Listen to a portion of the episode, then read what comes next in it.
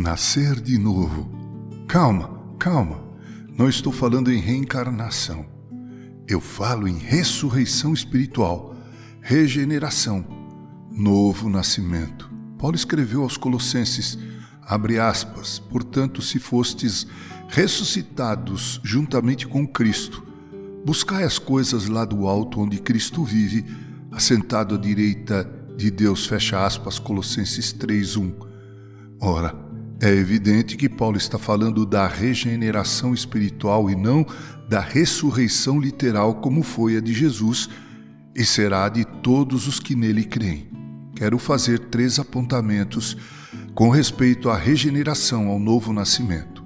Primeiro, é um mistério. Foi isso que Jesus disse a Nicodemos, João 3, de 1 a 15, quando o tema nascer de novo foi debatido.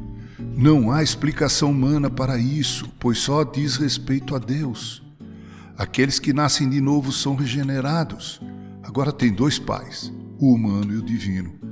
Nascer de novo é um mistério. Segundo, é necessário. É necessário nascer de novo. Foi isso que disse Jesus a Nicodemos. Se desejamos ver e entrar no reino de Deus, que é essencialmente espiritual, precisamos, é necessário nascer de novo. Jesus mesmo disse: Meu reino não é deste mundo. Então a ressurreição espiritual é necessária, essencialmente necessária. E terceiro, é um milagre. Vivemos em tempo de avanço na área tecnológica, avanço e progresso nas ciências. O homem conseguiu fazer o transplante de coração, o que tem salvado muitas vidas. A pessoa recebe um outro coração, já que o seu estava comprometido e em franca falência. Todavia, a implantação de um coração espiritual somente Deus pode proporcionar. Nenhuma filosofia, ideologia podem fazer isso.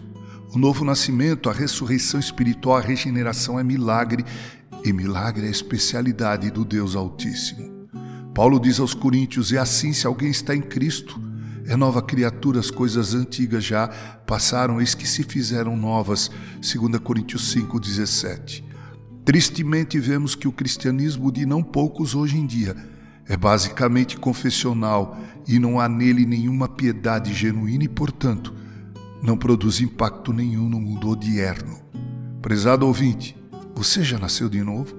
Você é nova criatura ou apenas aderiu ao jeitão evangélico de ser? Que Deus se apiede de nossas almas. Com carinho, Reverendo Mauro Sérgio Aiello.